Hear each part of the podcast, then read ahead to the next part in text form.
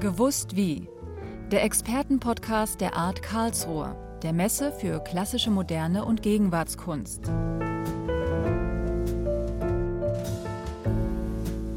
Herzlich willkommen, liebe Hörer und Hörerinnen, zur vierten Folge unseres diesjährigen Podcasts der Art Karlsruhe, die in diesem Jahr zum ersten Mal im Sommer stattfindet. Und zwar vom 7. bis zum 10. Juli.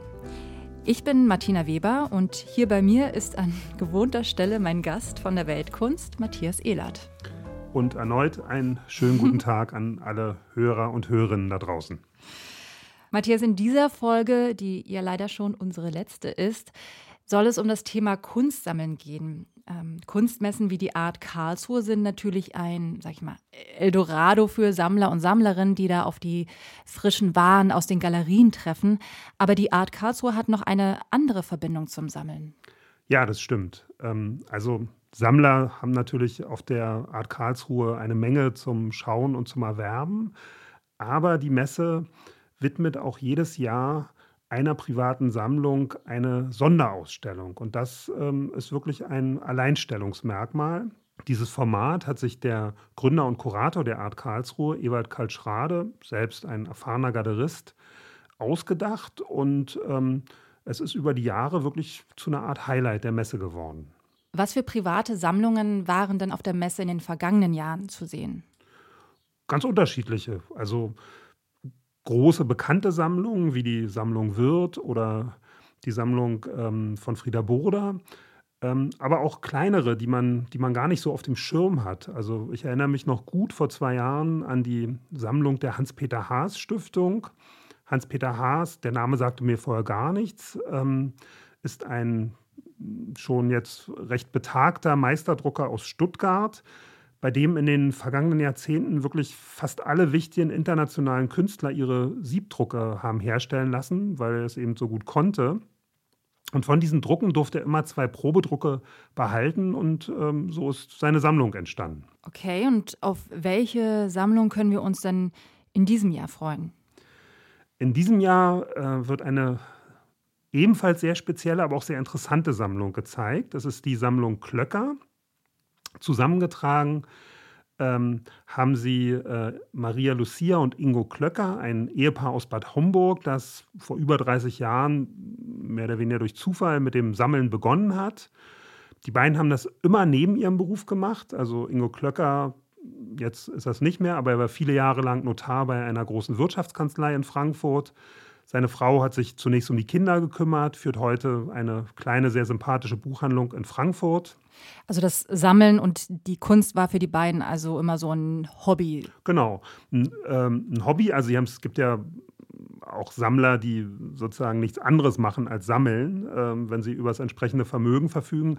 Ähm, für die beiden war das ähm, ein Zeitvertreib, ein Hobby, hm, das sie aber sehr ernsthaft und, und zeitaufwendig betrieben haben. Und ähm, sie haben sehr früh sich ein verbindendes Thema für ihre Sammlung gesucht, ähm, nämlich das weibliche Porträt in der Kunst nach 1945 und in der Gegenwartskunst. Okay, also sehr speziell. Das heißt, sie sammeln ausschließlich Gesichter von Frauen?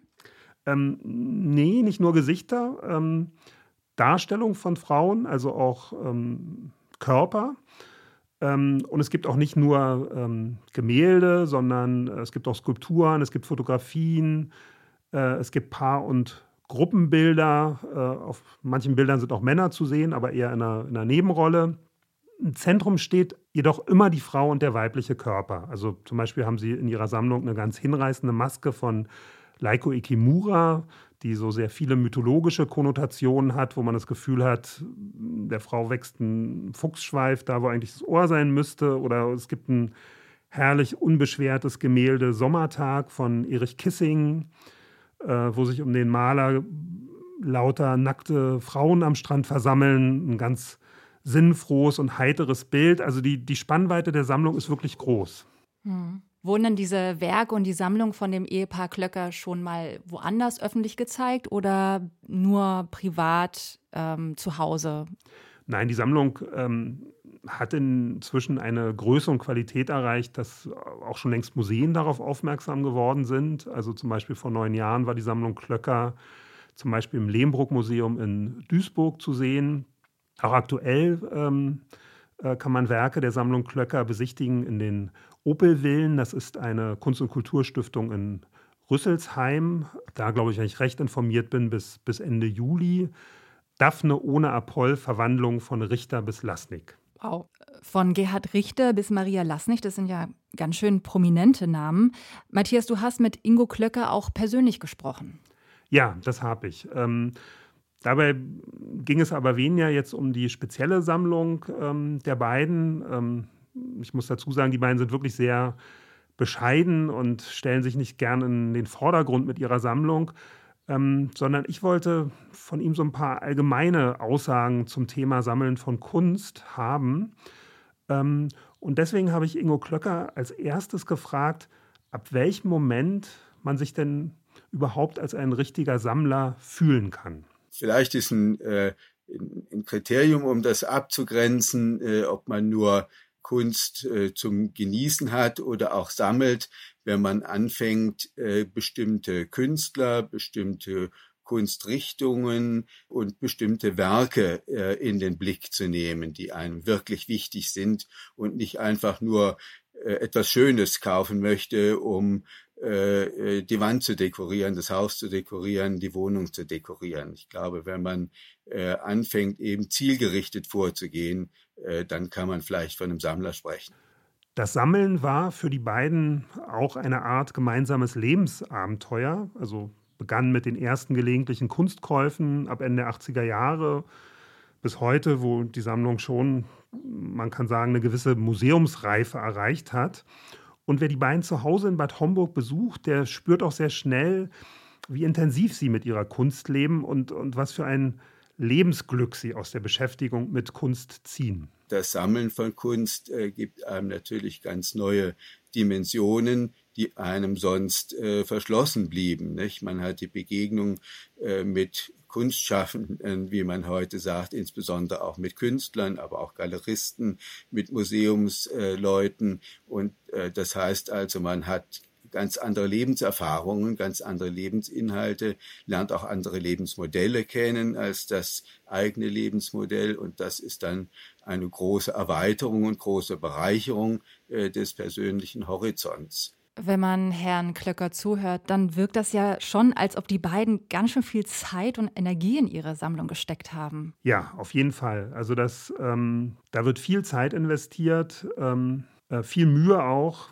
weil es geht den beiden nicht ausschließlich darum, so Trophäen zu erjagen, sondern sie sehen das wirklich als so einen Entwicklungsroman. Ja, sie wollen ähm, ein immer besseres Gespür für Qualität entwickeln, einen immer besseren Zugang zur Kunst finden. Und wie schafft man das? Also wie bleibt man als Kunstsammler, Sammlerin da am Ball? Hm, vor allem, indem man immer neugierig bleibt und, und wissbegierig meint jedenfalls Ingo Klöcker. Das ist extrem wichtig. So fängt das Sammeln äh, an und äh, geht auch weiter im Sinne, dass man äh, sein, das Sammeln vervollständigt und verbessert über die Zeit. Und das hat nicht nur mit der eigenen Sammlung was zu tun, sondern das sollte ein ganz breites äh, Kunstinteresse sein über alle Epochen, äh, alle Stilrichtungen, wo man ständig unterwegs ist und versucht eben seine Kunsterfahrungen durch Museumsbesuche, durch Ausstellungsbesuche, durch Lesen von Kunstbänden äh, ständig zu erweitern und vor allem schauen. Das ist ganz, ganz wichtig. Man muss äh, Kunst äh, äh immer anschauen, äh, weil es ist da vieles, was nicht in Worte gefasst werden kann. Und äh, nur über das Schauen, das Vergleichen, das Prüfen kriegt man dann mit der Zeit ein Gefühl und später auch ein Wissen äh, für die Qualität. Und um die Qualität geht es letztendlich, äh, wenn man sammeln will, äh, will man Qualität sammeln und die Qualität ständig verbessern. Welche Rolle spielt denn hier eigentlich der Kontakt oder die Kontakte zu Galeristen für den Aufbau einer solchen großen Sammlung? Am Anfang sicher eine, eine sehr große. Ja, also die Klöckers, das haben sie mir auch ganz offen und frei erzählt, waren zum Beispiel äh, in ihren Anfangsjahren sehr eng mit der Galerie Schwind aus Frankfurt, die auch ein Stammgast auf der Art Karlsruhe ist, verbunden. Durch die Galerie haben sie Kontakt zu zum Beispiel den wichtigsten Künstlern der ehemaligen DDR wie Werner Tübke oder Wolfgang Matteuer bekommen, ähm, auch ihr Sammelprofil geschärft. Aber irgendwann muss man sich als Sammler dann auch ein wenig emanzipieren. Man kann nicht nur seinem Galeristen hinterher sammeln. Einerseits ist es sicher wichtig, dass man äh, einigen äh, Kunsthändlern, einigen Galeristen äh, in besonderer Weise vertraut.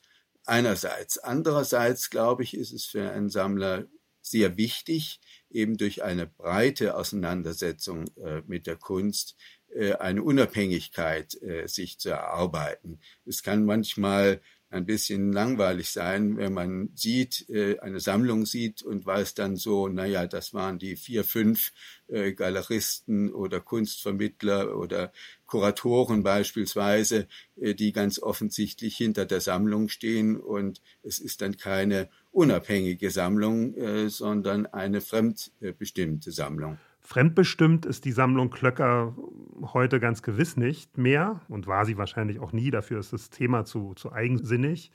Und bei Ihnen kommt auch noch dazu, dass durch Ihre persönlichen Kontakte zu Künstlern, die Ihnen sehr wichtig sind und die sich im Laufe der Jahre herausgebildet haben und auch immer enger wurden, ähm, dass also ähm, sogar auch Werke eigens für Ihre Sammlung entstanden sind, also die sie bei Künstlern in Auftrag gegeben haben. Zum Beispiel gibt es in der Sammlung zwei Gemälde von Michael Triegel, die er ausdrücklich auf den Wunsch der beiden hingeschaffen hat.